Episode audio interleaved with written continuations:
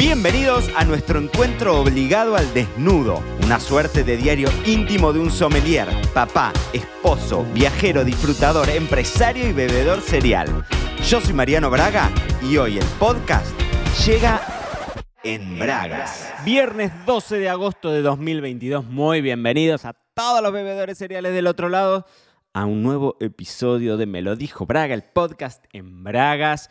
Em, Hoy, eh, hoy, va a ser un episodio medio caótico, es decir, tengo muchas anotaciones em, de cosas que fui, que fui sacando, algunas que son como más, ¿no? como reflexiones de la semana, así un poquitito más por arriba, que no hay, no hay mucho para indagar, y después hay algunas cuestiones que sí me anduvieron rondando bastante en la cabeza y que tenía ganas de, de compartir con ustedes. Así que lo primero que les, quiero, que les quiero leer es una frase que me parece espectacular, que tendríamos que poder dedicarle un episodio entero a este tema. Y quizás en algún momento podemos hablarlo y, podemos ir en profundidad y me gustaría investigarlo y poder traerles un poco más de información de efectivamente de dónde viene este concepto. Pero la idea es que vos terminás siendo el promedio de las 10 personas con las que te rodeas.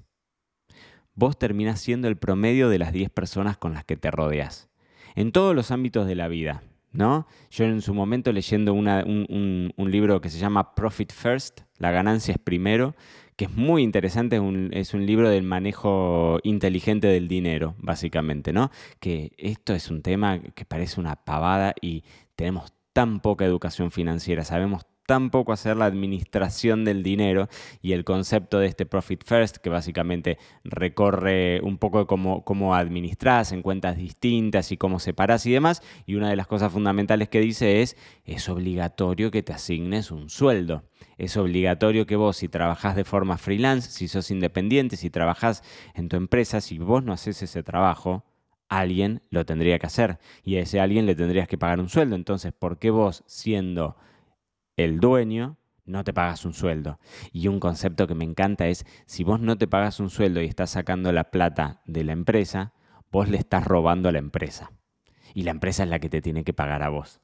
Y entonces dentro de ese libro Profit First hablaba básicamente de eso, ¿no? De que lo que uno eh, generaba de ingresos terminaba siendo el promedio del ingreso de las 10 personas con las que vos tenías más contacto, ¿no? Y el otro día la escuché a Margarita Pasos, que es una...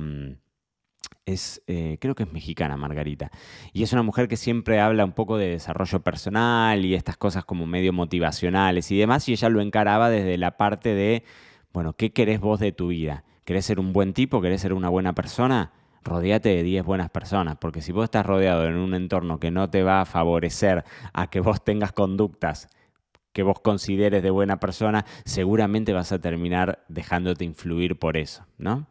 No hay mucho más que decir con eso, pero uno termina siendo el promedio de las 10 personas con las que te rodeas. Entonces un lindo ejercicio es, mirate, mira alrededor. ¿Cuáles son las 10 personas con las que pasás más tiempo, con las que compartís más charlas? Tus 10 últimos contactos de WhatsApp con los que tuviste un mayor intercambio, sea a nivel negocios, sea a nivel vida familiar, sea a nivel eh, vida personal, ¿no? Y este, y este desafío de uno intentar siempre ser mejor y demás, siempre ser mejor dentro de lo que uno quiere ser mejor, si es que existe en algún lado eso de ser mejor. Pero me gusta esto, ¿no? terminas siendo el promedio de las 10 personas con las que te rodeas.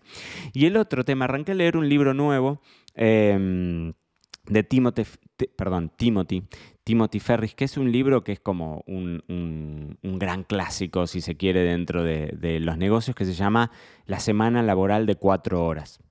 Voy recién arrancándolo, lo arranqué anoche, así que todavía tengo mucho para, ir leyendo, pero página 59, tengo que en algún momento eh, aprender, pero no sé, me rehuso a eso. Si en algún momento vos aprendiste, vos, eh, bebedor cereal del otro lado, aprendiste la técnica de lectura rápida, escríbime, mandame un mail en marianobraga.com, ahí tenés el mail, mi mail es info.marianobraga.com y si no en todas las redes sociales, arroba marianobraga, ok, sabés que me encontrás ahí, me escribís un mensaje privado y si en algún momento vos eh, te metiste a, investigar o sos o practicás esto de la lectura rápida, contame tu experiencia, porque yo disfruto un montón leer hoy por hoy, disfruto leer al, estilo tradicional, o sea, leo el libro completo y sí, si veo algún párrafo que quizás son ejemplificaciones o cosas que siento que quizás no me suman del todo, eh, lo, voy adelantando, ¿no? me, doy esas licencias que al principio cuando qué sé yo, cuando uno leía en el secundario, ¿no? Tenía que leerlo todo tal cual y a veces uno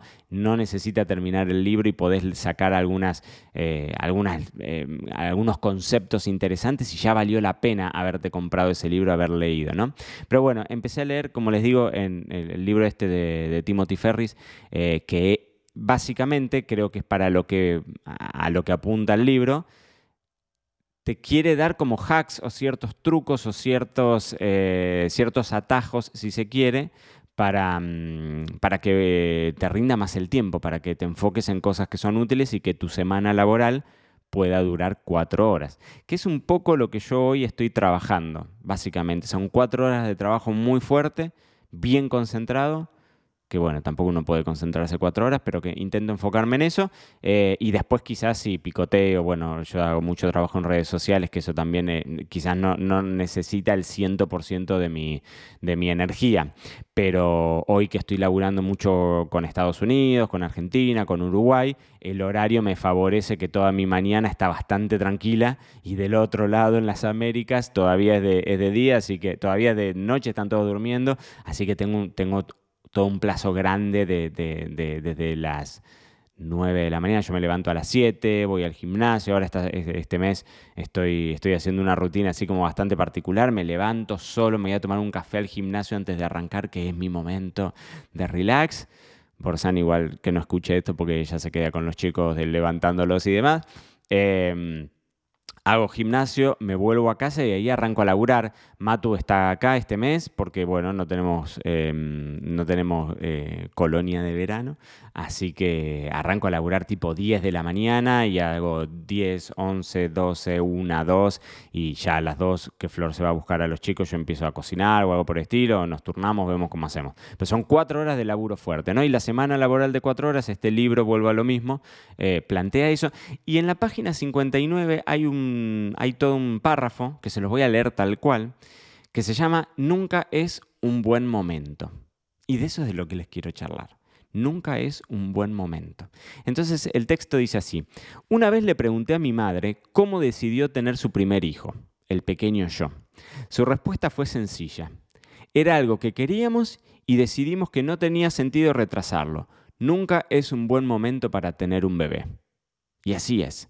Para la mayoría de las cosas importantes, el momento siempre es pésimo. ¿Estás esperando un buen momento para dejar tu trabajo? Las estrellas nunca se van a alinear y los semáforos de la vida nunca se van a poner todos verdes al mismo tiempo. El universo no conspira contra ti, pero tampoco se, volverá loco para apartarte obstáculos del camino. Las condiciones nunca serán las ideales. Entonces ese algún día es una enfermedad que hará que te lleves tus sueños a la tumba. Hacer listas de pros y contras tampoco ayuda. Si algo es importante y querés hacerlo algún día, entre comillas, hacelo y corregí el rumbo mientras caminas. Y me parece buenísimo. Nunca es un buen momento.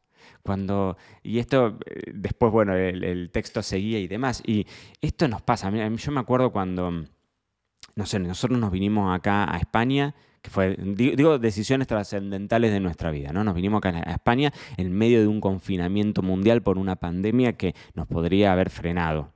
Nos podríamos haber quedado, yo todavía tengo mi casa sin vender en La Pampa, dicho sea de paso, si alguien del otro lado tiene ganas de comprar una casa en La Pampa, me avisa. Eh, y podría haber sido una definición de decir, bueno, no me muevo hasta que no me mudo, hasta que no vendo la casa, o hasta que, eh, no sé, cuando nosotros tomamos la decisión, siempre cuento lo mismo, cuando nosotros tomamos la decisión de venirnos, eh, y se lo contamos a, a uno de nuestros grupos de amigos de Buenos Aires, Mer, una amiga nuestra, nos tiró una frase que para mí fue un gran, gran, gran halago. Y dijo, eh, nos dijo, pues somos amigos en Flor y yo, ¿no? Y dijo, ¿saben qué es lo que admiro de ustedes? Que ustedes hacen, hacen, son hacedores. Es decir, si tomaste una decisión, la concretás. No estás dándole vueltas a la idea de decir, che, ¿y qué, y bueno, no, nunca va a ser un, un gran momento.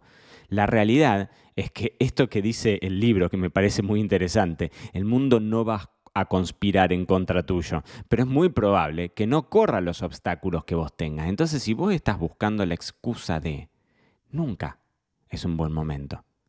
Yo eh, lo veo mucho. Ahora, por ejemplo, acá está todo parado, ¿no? Agosto es un mes en donde nadie trabaja, es increíble, o sea, hay vacaciones 100%, ¿no?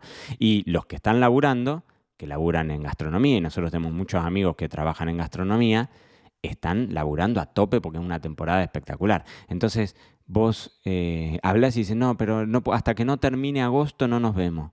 No, no, no, nunca. Nosotros siempre nos reímos con Flor. Yo en mis épocas de estudiante jamás dejé de salir un fin de semana o de juntarme con amigos o de hacer algo porque tenía que juntarme a estudiar. Nunca. Nunca pospuse eso, nunca es un buen momento para, o sea, intenté acomodarme las cosas para tener en clara también cuáles eran mis prioridades y mis prioridades siempre básicamente fueron disfrutar de lo que me toca disfrutar, de la forma en la que me toca disfrutar, pero anteponiendo el disfrute siempre que se pueda, claramente, ¿no? Pero anteponiendo el disfrute siempre que se pueda. Entonces, em, ahora esta semana no, me, me hicieron una nota en La Nación, que La Nación es uno de los esta semana voy a andar por todos lados, porque me hicieron una nota en La Nación, me hicieron una nota en Clarín, que son los dos grandes diarios que hay en, Argentina. Em, y la nota de La Nación básicamente era de, esta historia, de, nuestro eh, desembarco acá en España y cómo, y cómo lo habíamos vivido y cómo había sido familiarmente y los desafíos y lo que nos encontramos y demás. Eh, y mm, entonces un poco rememoré esos, esas, esas, primeras sensaciones, ¿no? Y, uno dice, bueno, sí, es cierto, realmente nunca es un gran momento para hacer lo que vos quieras, ni siquiera para tener un hijo. O sea, es dura la frase esa que dice, nunca es un buen momento para tener un bebé. Pero bueno, también es cierto, ¿no? O sea, siempre que, que vos tengas intenciones de hacer algo, ¿no? Obviamente, pero anteponer ese deseo y, pensarlo me parece, me parece una cosa interesante y que es algo que, no hay que posponer. Yo les conté en algún episodio del podcast de este amigo que, me dijo, eh, bueno, nos vemos, y yo le dije, el mundo está lleno de gente que se quedó con las ganas de. Y no te quedes con las ganas de. Nunca vas a encontrar todas las condiciones perfectas para lanzarte, para animarte a dejar el laburo, para animarte a decirle que sí a... Mm,